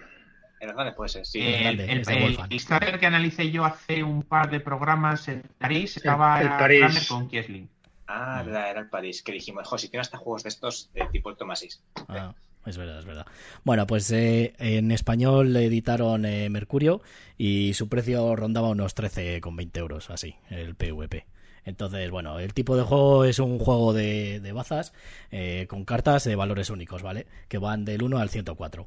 Y en el que los jugadores eh, pues juegan las cartas eh, de forma simultánea y se bueno se, se dan la vuelta a la vez y se van colocando en el centro de la mesa que en la que va a haber cuatro filas o bueno cuatro sí cuatro columnas Sí, cuatro filas. cuatro filas y bueno el objetivo del juego es ser el jugador que menos cabezas de buey se lleva al final ya que las cartas pues tienen una, una serie de cabezas de buey voy a poner aquí alguna carta para los que estáis en el Se directo te pierde la voz a veces, ¿eh, Martí? sí vale Sí. es porque a lo mejor me separo poco mejor me, me acerco Es que Peluquito ya le tenías cogido el truco a este. ya te digo eh, este, estas cartas ¿qué no sé es esta? de qué versión son estas la verdad Madre Tiene que ser de alguna de las primeras, una versión de estas conmemorativas. Voy a buscar mejor. Y bueno, pues ah, creo que está ahí, vale. Ahí se pueden ver. Bueno, los que estáis en el directo, ahí las cartas pues tienen eh, un número en grande en el centro y luego tienen pues cuatro números en las cuatro esquinas, o el mismo número, vamos, en las cuatro esquinas, y entre medias de esos cuatro números pues tienen unas cabezas, una serie de cabezas de, de buey, ¿vale? La mecánica del juego, se barajan las 104 cartas y se roban las cuatro primeras y se ponen en, en fila, ¿vale? Así formando una columna. Eh, después a cada jugador se le reparten eh, 10 cartas, ¿vale? Y pues eh, ahí cada, en cada ronda eh, se escoge una carta a todos los jugadores, la escogen la carta y la ponen encima de la mesa boca abajo, ¿vale? Y a la de tres o a la vez pues se da la vuelta y se van colocando las cartas eh, en orden, primero la menor que se haya jugado hasta la mayor, ¿vale? Y se van colocando al lado de la fila que tenga el, el valor más cercano inferior, ¿vale? Eh, Vale. Pues por ejemplo ahí están las, las columnas. Bien, y entonces, ¿qué pasa si juegas una carta que es el valor inferior a las cuatro columnas que tengas disponibles o las cuatro filas? Pues te tienes que llevar una de esas filas y colocas tus cartas, ¿vale? Eliges tú la que te llevas y colocas esa carta. Y entonces ahí que es la manera en la a que... jugar a beber un chupito cada vez que digas vale. Pues entonces os vais a mamar, os vais a mamar de cojones. Entonces, pues esa es la manera con la, en la que te llevas las, las cabezas de, de buey. Entonces las apuntarías en un papel y eh, la partida acaba en cuanto un jugador llega a las 66 cabezas de buey.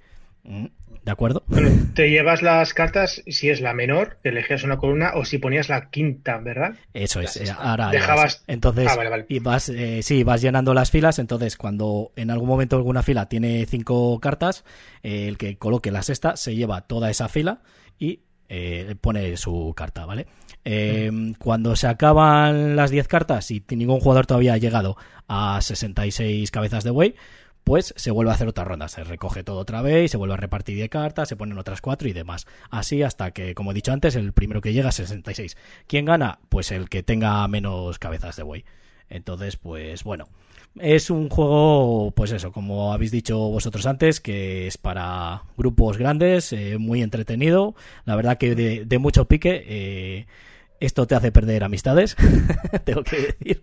Porque es verdad que muchas veces es eh, la estrategia de jugarte una carta para ver a quién puedes putear, porque evidentemente el que quieres ganar es tú, entonces tienes que putear al que más puntos tenga o al que menos cabezas de buey se haya llevado. Entonces, eh, le estoy dando muchísima caña ahora en la Board Game, eh, Board Game Arena Arena.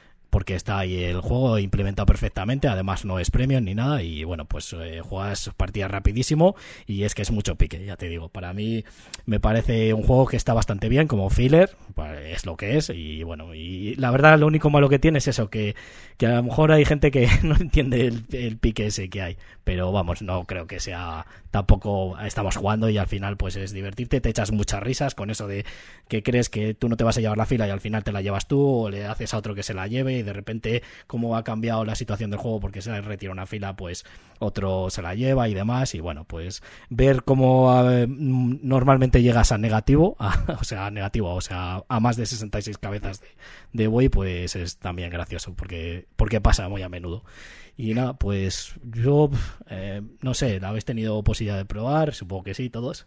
Así que dad vuestra opinión. Que le hemos dado mucha sí. caña, sí. Eh, lo que nunca he entendido es el nombre del juego. Eh, porque realmente es tomas 5. O sea, tomas 5 y dejas una.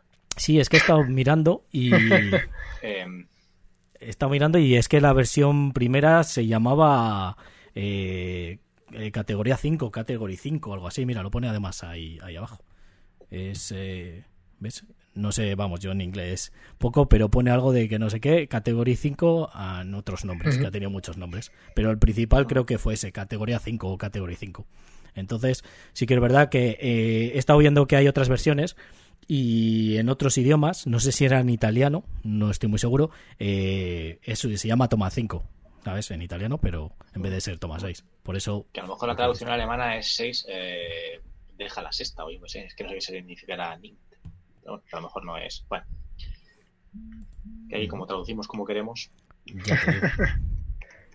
ya te digo. Pues bueno. Y este, este juego además le tenemos en, en la asociación y, y la verdad que sí que nos hemos echado unos, unas partidas y lo que digo, en el Board Game Arena, o sea, bueno, te echas unas partidas rapidísimas, rapidísimas y bueno, que, que es muy divertido. Yo a la gente que se lo enseñaba así que todavía no había jugado juegos, que les estoy eh, mostrando nuevos juegos, pues les- le ha encantado este juego y me dicen todos los días que quieren jugar, así que y hay un pique ahí que tenemos, así que está está bastante bien. Bueno, para jugar así con familia, con niños, con bueno, gente en general que no sea jugona, como todo buen filler. Entonces, bueno, pues Estaba, estaba buscando en la, en la BGG, en la sección de versiones, y sí que es cierto que hay.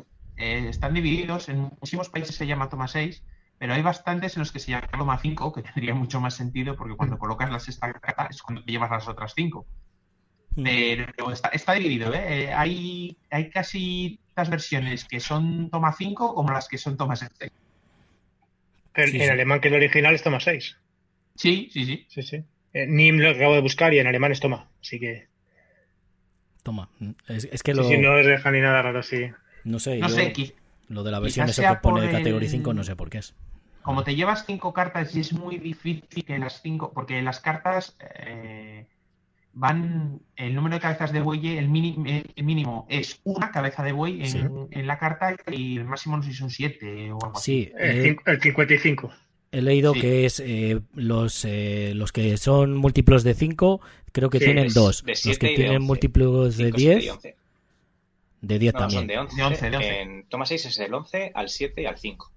Me Eso. parece que son los múltiplos que hacen. No, y luego había un doble múltiplo, que por eso tiene tantas, porque es múltiplo de 55, 11 y de 55. 7. o algo Es de así. 11 y de 5. Y el, y el 7 también, el 77, porque es de 11 y de 7, claro. Que lo único que se me ocurre es que como te llevas cinco cartas y es prácticamente imposible que las cinco sean de uno, eh, mínimo te vas a llevar seis cabezas de buey. Es que es lo único que se me ocurre, No. pero vamos.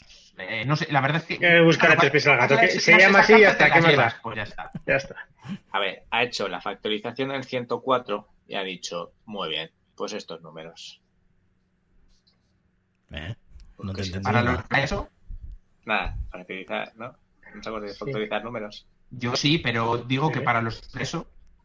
Ah, para los de la ESO. Pues como están en casa, factorizar. Pones un número, lo divides entre el número más pequeño, a la izquierda lo que te sale, pues, para sacar todos los- sus múltiplos, sus divisores. Los, pri- los primos, ¿no? No, eso sirve para sacar el mínimo como múltiplo y el máximo Claro. como Ah, vale. Pero son ponen en primos, pero sacas en primos, factorizas en primos siempre. El 5, el 2, 7, 11 son primos, sí. Ah, digo, bueno.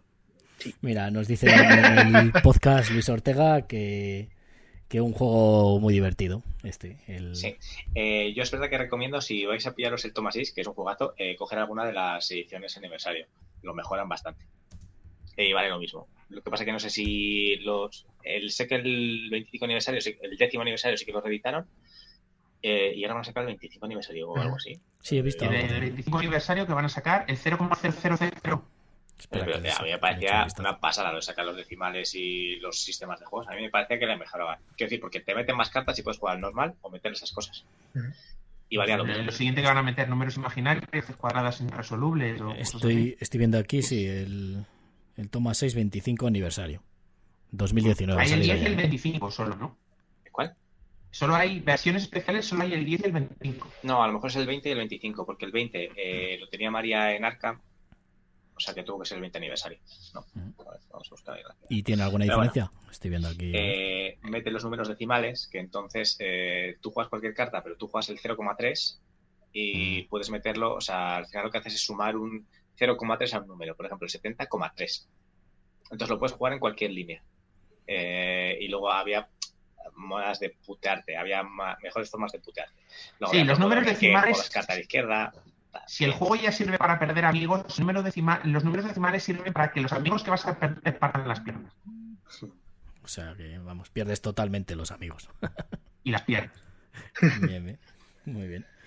Bueno, pues eh, le vamos a dar unos 20 anillos y nada, pues, a ver, como todo filler es que tampoco, a ver, yo eh, le daría un anillo de, los enanos también, porque bueno, es buen juego, lo que no, eh, pues, no le doy más por eso, por el tema de que no... La gente a lo mejor no entiende el juego y el puteo y todo eso y bueno, ¿por qué vas a por él? Al final tienes que ganar tú y no los demás, está claro. Y bueno, eh, tampoco es que sea un juego especialmente ahí bonito, ni que tenga unos componentes de la leche, ni bueno, que tampoco te puedas vale echar 10 ahí. euros o 12, yo no sé cuánto vale ahora, 15. Quizás. Nada, sí, lo he dicho antes, era unos 13, 13,20 tiene de precio, precio Estarán en de el PvP, entorno de vamos. 15. Eh, Pues, juegos del entorno de 12 ya no habrá muchos. Sí, no, eh, mira, lo tengo por aquí.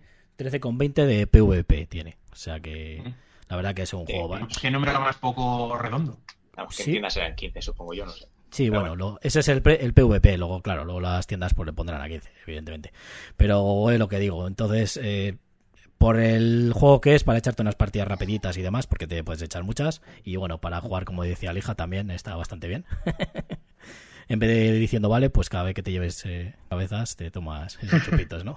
por ejemplo. Y bueno, pues nada, un anillo de los enanos, que si no me lío. Eh, ¿Vosotros? Eh, Zair. Yo le voy a dar un anillo a los hombres eh, porque no es un juego que termine. A ver, mm, es un juego que se juega tan rápido que no importa una partida, sobre todo si estás en un grupo grande. Pero como no se reparten todas las cartas, eh, mm, el juego me parece demasiado aleatorio. Por Hay una regla para hacerlo matemático, en el que pues, si mm, juegas X gente se quitan desde el 104, vas Sí. quitando cartas para que justo sean las de los jugadores.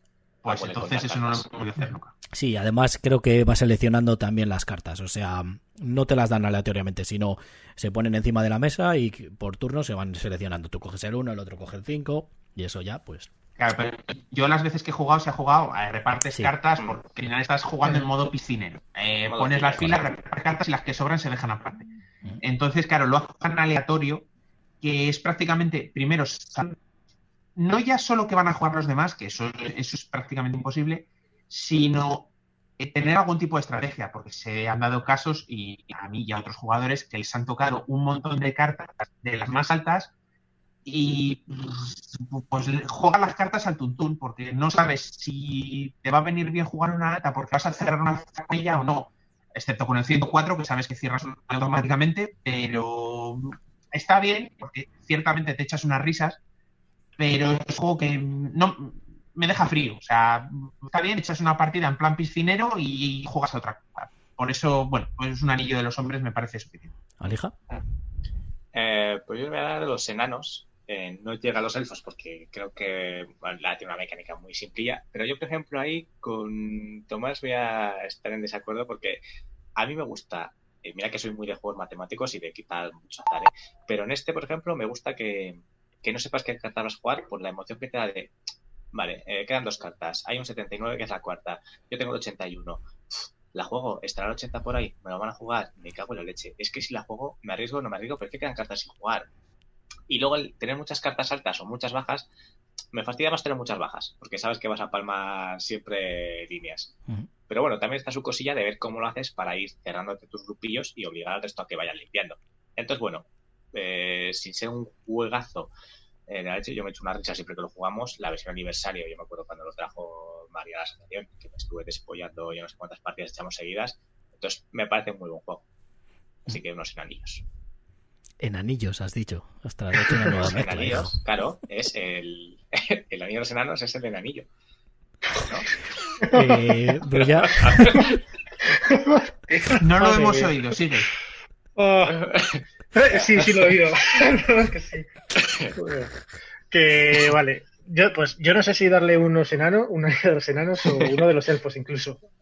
Y digo, porque eh, sí que es verdad que es un filler, eh, que es rapidito, es muy simplón, pero a mí personalmente mi experiencia es que eh, para grupos grandes es de lo que mejor me ha funcionado. Con gente sobre todo no jugona, hubo una temporada que estuve saliendo eh, con un montón de gente así que no era jugona, y era el juego que mejor funcionaba. Nadie decía que no, todo el mundo le gustaba, quería repetir, dar unas risas, mm, había piques pero no eran piques malos. Entonces, mm, debía dar un anillo de los enanos, pero con ganas me quedo de darle un anillo de los elfos. Pero como solo puede haber tres, pues Junto con el avatar, oye, el avatar, el- la resistencia a balón, yo creo que Paria será lo mejor. muy bien. Me, me gusta más la resistencia. Tiene. Bueno, a ver, es que yo soy. A mí me gustan mucho los juegos de roles futuros, entonces ahí estoy. En la paranoia de quién es. No sé por cuál lo dirás. Pero no, no, no, seguro que no es por ningún juego que tenga robots. Muy bien, pues nada, pues hasta aquí. Bueno, os recordamos que tenemos en. Lo dejamos luego en la descripción del vídeo. Tenemos una sección o una lista, ¿no? En la, Mm. en la Wargame Geek, donde vamos poniendo estas valoraciones y, bueno, donde podéis comentar si queréis también y decir vuestras opiniones. Y ahí dejamos escrito, pues, todas las opiniones que vamos diciendo aquí, los anillos que vamos dando, vamos. Y ahí eh, os explicamos lo que consta esta lista, ¿vale? Que lo explicamos en el primer programa, pero bueno, ahí tenéis la descripción por si todavía no habéis tenido la oportunidad de leerlo. Muy bien. Pues vamos a pasar a la última sección, sin más dilación, que va a ser la de la comunidad del anillo, en la que os voy a hacer una pregunta o un tema a debatir, ¿vale? Que va a ser, La respuesta pues... es el Star Galactica, siempre. Sí, no. Eh, sí, ¿qué juego destruirías? Vale, mira, ¿y eso? ¿Eso qué es? Un fondo. ¿Ese fondo? fijadas. Yo no puedo porque no me deja. ¿Por Tú qué? tampoco, Chulo. García. Ah, es chulo, Eh, vale. Porque tienes que tener un fondo. Eh, claro, y mira, hago así, Bueno, desaparezco. sí. Créeme que sí que lo puedo poner, pero pasa que todavía no he puesto ninguno. Vea, Bueno, pues ahora, ahora parece que estás en Marte. Mira, parece- ¿habéis visto algún programa de estos de cosas paranormales? Que hay un tío de Valladolid que se llama Mundo Misterioso, cosas de esas y raras que son horribles. Una Eh, cosa así. ah, pues no, no lo he visto. Los profetas dijeron. Bueno, eh, entonces eh, el tema que os quería proponer es eh, la opinión que tenéis sobre lo que le pasó a Fantasy Flight Games con la absorción de Asmode, ¿vale? Todo lo que conllevó, eh, conllevó después, eh, pues que se fue, bueno, echaron, no echaron, que se fue el, vamos, el, ¿cómo se llamaba? Eh, lo diré. En el Navarro. ¿Eh? No, eso fue después. Navarro. El primero, el que se fue es el creador de Fantasy Games, o sea... eh, Ah, ¿quién- sí, sí. ¿y ¿Cómo se llamaba? bueno, lo busco y eso, eh, ir opinando y ya os lo digo. Empezar, quien quiera. Christian Ah. Petersen. No. Ese, Christer Petersen. Vale. Pues. Básicamente. eh, es lo que tiene que pasar. Quiero decir, eh, coge el mode una multinacional, empieza a comprar. eh, se hace con 40.000% del mercado que hay de juegos de mesa. Lo que tiene que hacer es ir chapando cosas. Punto. Era algo que iba a suceder. ¿Que Asmode comprara Fantasy Flight? Habrá que ver si fue bueno o malo. Yo creo que eran dos empresas que podían convivir directamente. Pero no tengo opinión sobre eso. Quiero decir que Pero Es que, que cerrar, es que a tenían 40.000 eh, cosas que eran iguales. Sí, pero yo lo que me refiero es que, claro, cuando estaba Christian T. Petersen y, bueno, sus diseñadores y todo eso, hasta que lo cogió Asmodee, que empezaron ya a echar, o dicen ellos que se fueron yendo, como Christian T. Petersen, luego estuvo Fernando Navarro, se llama, ¿no? Y después Andrew, está Andrew. Andrew Navarro y luego también se piró y demás. Es que es como que los juegos han perdido ese diseño que tenía original de jugones y ahora es como que lo hacen eh, pues compañías... Ahora, es de- ahora eh, pertenece a Asmodee todos. Ahora Asmodee es la que lleva. Pelican Games se han ido también, se han separado porque quieren hacer su propia línea. Eh, es así. O sigues la línea de Asmodee o te vas.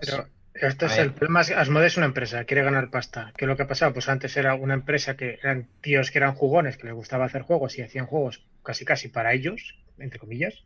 Y ahora pues ha llegado una empresa grande que ha absorbido a otra que es más pequeña y lo que quiere es ganar pasta. Pero pasa en esto y pasa en todos lados. Es decir, en el fondo es que. Asmodee no es una empresa como tal. Asmodee es una empresa dirigida por un fondo de inversión. Y un fondo de inversión lo único También. que hace es coger una empresa, echar todo lo que sobra, que normalmente suele ser gente, engordarla y venderla.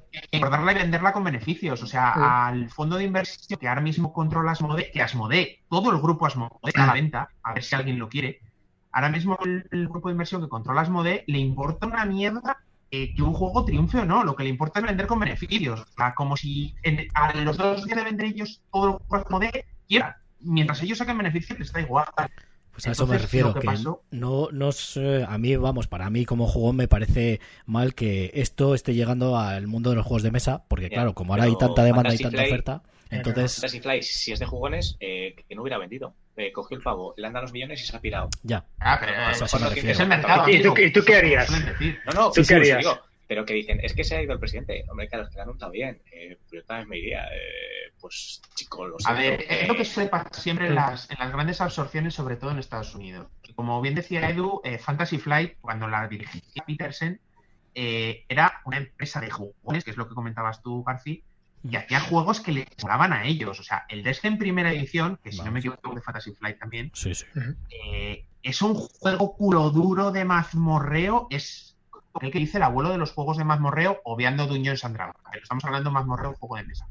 Es un juego muy bueno, pero tiene unas reglas farragosas, un...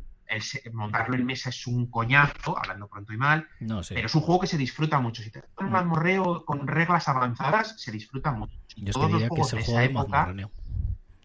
Por o sea, excelencia. mol- molan un montón a los que Mm. nos gustan los Eritreas y los juegos tochos. Lo que pasa es lo que pasa, que llegó Asmodee, vio que Fantasy Flight empezaba a sacar juegos, eh, porque el Imperial Assault, cuando cogió las licencias de Star Wars, el Imperial Assault es pre-Asmodee, salió justo antes de que compraran. Sí. Hubo una época en la que Fantasy Flight sacaba unos juegazos, porque eran juegazos, con X-Wing, la edición, lo petaron gordísimo y ha tenido unos beneficios astronómicos. ¿Qué hizo, qué hizo Asmodee? El, el fondo de inversión. Fantasy Flight tiene unos beneficios de la leche, cómprala. ¿Por qué? Porque da beneficios. Eso eh, modifica el balance de Asmodee a, a favor con números positivos. Co- La compras y en el momento que Fantasy Flight pasa a formar parte del grupo, es un ¿qué sobra de Fantasy Flight? Esto fuera, esto fuera, esto fuera, aquí recortamos, aquí recortamos. Hombre, es otra toda la la calidad de los juegos. Claro, O pero sea, si tenías, si tenías dinero para comprar uno u otro, te comprabas el de Fantasy Flight. Si lo quitas del medio, pues ya está. Sí, ya, pero yo me refiero a eso, que no sé, a mí me da eh, que veo que ya está entrando demasiado al mercado esto en los juegos de mesa y que empiecen a hacer compras y demás y, y que en vez de sacar juegos eh, tan buenos con mecánicas y demás, que sean eh, juegos, como diría, pues como cuando hacen canciones que son eh, populares de estas que como las solemos llamar comerciales, en vez de hacer eso, hacer juegos comerciales en vez de hacer juegos pues para jugones. Y eso Pero es... ley del mercado. Si Pero ahora depende- que el- está en auge y hay juegos para todos, los juegos van a ser así. Va. Esto es como, si hay pocas naranjas, la tienes. Si quieres que haya naranjas para todos, pues son naranjas de invernadero. Pues es lo que hay. De todas formas, ¿qué consideras un juego comercial? Porque un juego de Star Wars, más comercial que eso, que es una licencia a saco y, Exactamente. y tampoco es que tengan malos juegos de Star Pero es que- Wars. Pero es que, eh, Entonces, ¿cuándo, De- ¿a cuándo qué fue cuando, tú? ¿cuándo fue cuando se unieron con Workshop o compraron Workshop? O, o se unieron, se No, fusionaron. tuvieron la licencia para poder sacar juegos Eso, con sí, sus se- segundos, pero hasta ahí. Pero luego la No, perdieron, licencia la tenían desde hace bastante tiempo. la- pero la perdieron cuando se fusionaron con Asmodee o antes. Luego No, ya, se ya puede- se lo ve, yo creo que ya lo veía. su propia línea. Yo creo que ya Sí, lo, no, pero yo creo que lo veía pues- venir ya eh, Workshop y se, se No, pero no tiene nada que ver. ¿No? ¿No? porque un- ah, no, pero una, a ver, lo que hizo Games Workshop fue vender la licencia para poder sacar juegos basados en sus universos. Punto, hasta ahí. Tú Sí, me pagabas luego- dinero y tú sacas juegos. Luego la quitó para poderlo sacar Eso. ellos mismos. Eso Ya, es. pero, Pero no tiene nada que ver una cosa con otra. Games Workshop quería sacar su propia línea, como ha hecho con Sad Spire y con todos estos Sí. juegos que ha sacado ahora, que le está yendo bastante bien. Y es un, oye, mira, queremos sacar nuestros propios juegos, no vamos a ser tan tontos de mantenerte la licencia a ti para que nos saques juegos, porque eres nuestra competencia. Oye, Claro. el acuerdo se acababa en, no sé si fue en el 14 o 2015, se acaba aquí y y una competencia es nuestra, lo siento mucho, tenéis un montón de juegos, pero tenéis hasta el 31 de diciembre para seguir sacando juegos con esta licencia y para vender los que tenéis. Y de hecho es lo que pasó. Cuando se acababa la licencia, Fantasy Flight se hizo un estocaje de juegos del universo Games Workshop es. bestial.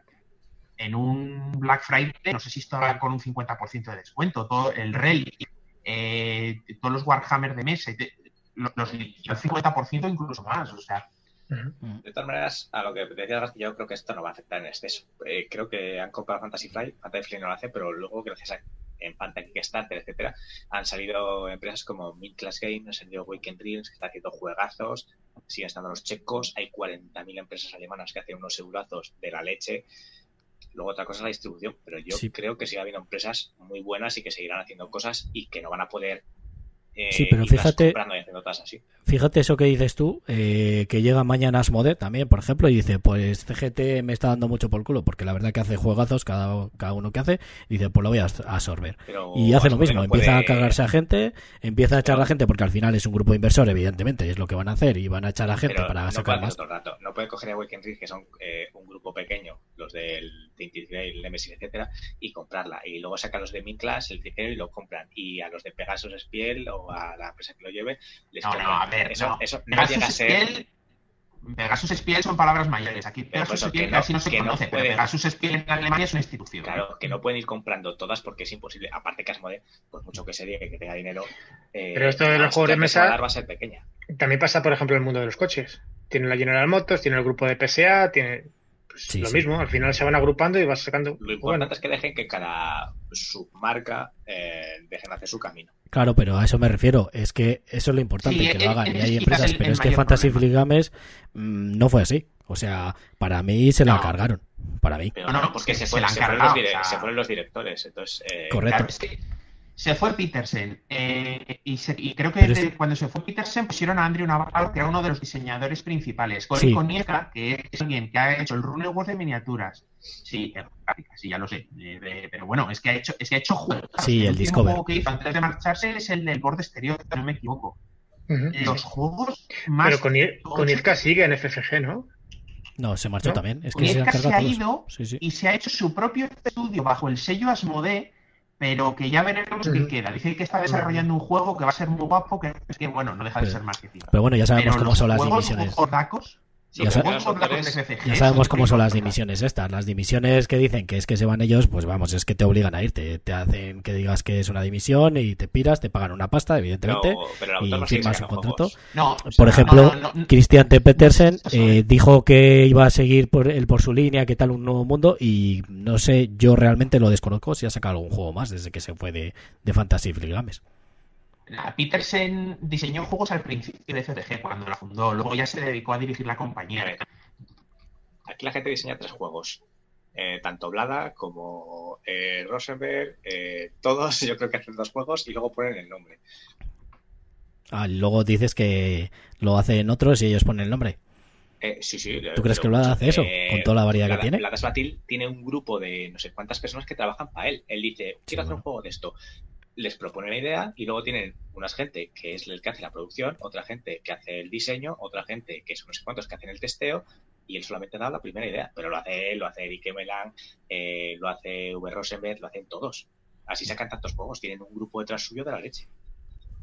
Luego está el Eh, sí, no, sí que es cierto. A ver, eh, Koniecka no diseñó él todos los juegos, pero es que mira, estaba buscándole El. Rune Wars, normal. Starcraft el el, el Galáctica, Eh, el un este, segunda edición, el Discoverlands Unknown que funcionó regulín, el El Eldritch Horror, el Forbidden Stars, Sí, el. Juego de. Tronos.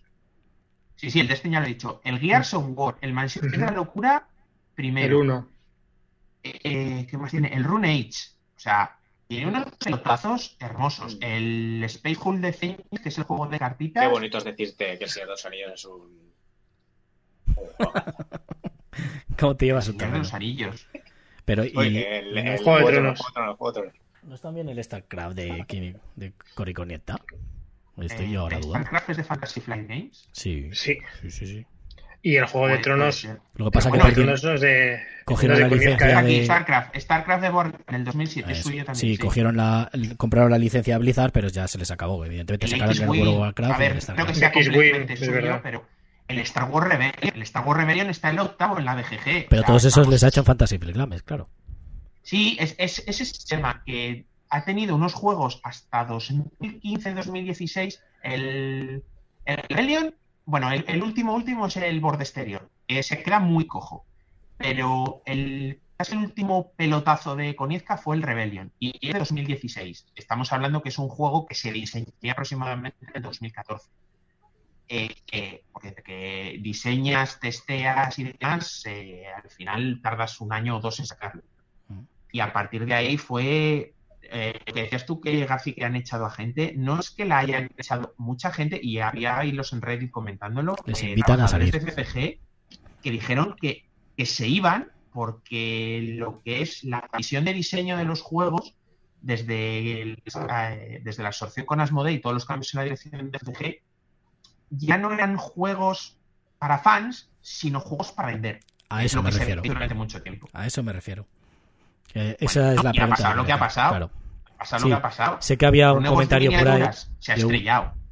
Sí que había un- una persona que escribió en el Facebook que es de estos que cuando absorbió eh, Asmodee a Fantasy Flight Games que bueno pues eh, le invitaron a irse como quien dice y él como tiene ese, esa privacidad o ese contrato de privacidad firmado Sí, durante lo que sea pues eh, escribió un WhatsApp o sea un Facebook diciendo eso que bueno que lo agradecía mucho que no le tenía ningún rencor a, a Asmodee o a Fantasy Flight Games pero bueno que realmente le pasaba eso que es que claro que ya se van de allí porque no o sea se hacen juegos pues eso hay que sacar un juego en, en menos de un año y tiene que ser con estas mecánicas. Entonces ya no es como que no inventan es como que están produciendo en una cadena entonces a eso me refería que Pero Que- es que estas empresas grandes no van a inventar ya mecánicas. Las mecánicas las inventarán autores eh, que estén en sus.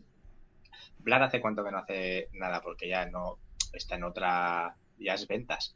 claro bueno códigos secretos y cosas de esas. Entonces, Pero el- o, o saca gente nueva, eh, nuevas mecánicas que se vayan inventando, o la cosa. Pues a esa gente es la que tienes que ir fichando no coger y comprar a la compañía No, echar a todos los que es que tienen Asmodee, mecánicas y fuera no va a fichar a alguien que te cree una nueva cosa y que sea de un juego de culto. Él quiere sacar un, Pues a eso me refiero. vitaminado, pues sacar un virus que el otro día vi que ya lleva medio millón de copias vendidas, que soy de pronto, del virus y, y petarlo y ya está. Un exploding kitten, eso es lo que quieren ahora las empresas. Sí, y ten en cuenta que el mercado de juegos de mesa ya no es como era antes, que era minoritario y éramos un grupo de frikis, hablando pronto y mal, que jugábamos juegos eh, residuales. Porque, a ver, ¿cuánta gente conoce? A, día de hoy sí que el juego de mesa moderno ha crecido mucho, pero ¿cuánta gente conocía el DS en primera edición? Los cuatro gatos que jugábamos y al- alguien que conocías porque te lo encontrabas en la tienda cuando ibas a comprar una expansión del Destiny. O sea que, coño, tú juegas a esto. O sea, a ¿Y que se pasar gasta de 80 eso pavos a- ahora en un juego? cruzada estelar Eh, Perdón. Eh, o sea, aparte de nosotros, ¿quién se gasta 80 pavos en un juego? Si tienes de 20. Eh, de ríete. 20, uno de Ahora mucha 30. gente. No, no, no. El, el dichoso Mansiones de la Locura siguen reeditando y va a 100 pavos la caja. Pero el porque es, un, la es un caja juego duretil si lo coge gente que le gusta, pero los nuevos jugadores, la gente de nuevo nada, no se mete a un Mansiones por 100 pavos. Depende, le dices- depende del temática. Y dices, no, esto te gusta porque es de aventura, es de Lovecraft. Ah, que Lovecraft mola. va. Exactamente. Sí. Y como va con la aplicación y explican, o sea, si los tenderos saben explicarlo bien, mira, es un juego en el que tú tienes que hacer cuatro acciones, pero tienes que investigar un caso especial de monstruos paranormal, asesinatos, como quieras vender, y la aplicación te va diciendo lo que tienes que hacer. Entonces, para no jugones, la aplicación del Descent, o sea, perdón, del Versiones de la locura, ayuda mucho. Y estamos hablando de una caja básica de 100 pavos, pero se vende, porque se vende, de, demuestra que se, que se reedita unas tres veces al año. Se reimprime, vamos, tres veces al año. Bueno, pues muy bien, yo creo que, que hasta aquí, pues bien, ya llevamos una hora y 34, yo creo que está bien, así que para ir terminando, pues bueno, decir Sí, es una que opinión el tema, de. Fantasy Flight, el tema de Fantasy Flight nos puede dar para un programa entero, es que es una compañía que sigo mucho, que sé que tú también, porque somos bastante fans, sobre todo de sus juegos antiguos, Sí, sí. y pues eh, da casi casi un programa solo de solo de la compañía. Entonces, eh, no, nos podemos tirar aquí hablando horas. No, esto es América. Ahí va a funcionar. Sí, no, lo, es lo que he dicho, es el mercado también. Dolarín, dolarín. Bueno, exactamente.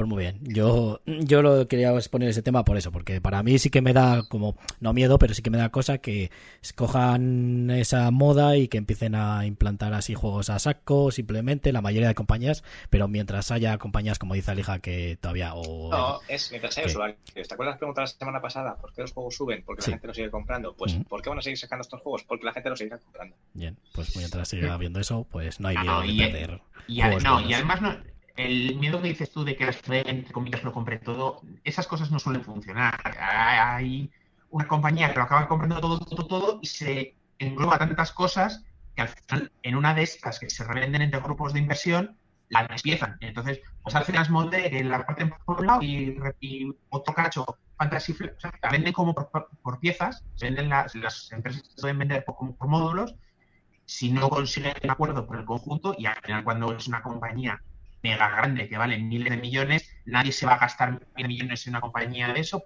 si no le conven- las venden en módulos. O sea, al final, igual que se hinchan, explotan y las y se, se acaban vendiendo en trozos. Pues muy bien, pues hasta aquí el programa de hoy. Eh, le toca jugar a Salo en este capítulo 6. Eh, ya sabéis que lo tenéis disponible en cuanto acabe lo subamos a iBox y bueno, en cuanto lo validen, porque tarda un rato el proceso. Y nada, nos vemos en el próximo capítulo. Os pondremos en las redes sociales cuando será. Eh, en principio siempre suele ser los sábados a las 12 de la mañana, pero hoy era una medida excepcional, entonces bueno, en principio es esa la hora. Puede variar, entonces os lo diremos de, por Facebook, por Twitter y, e Instagram y demás. Así que nada, Sí, bueno, vosotros nos- estar atentos a las redes sociales y, es. y- y si cambiamos la hora, por ahí os avisan. y nos vamos despidiendo. Empezamos por aquí, por Tomás. Bueno, sí, hasta la semana que viene. Abajo está Lija Vale. Y Brulla. Buen fin de. Y aquí Garci, el que ha descontrolado todo esto, como siempre. Y nada, pues nos vemos en el próximo programa y esperamos que os haya encantado. Y ya sabéis, podéis poner los comentarios que queráis en el vídeo de YouTube, en el iBox y también en las redes sociales. Hasta el próximo ahí. programa. Adiós. Bye.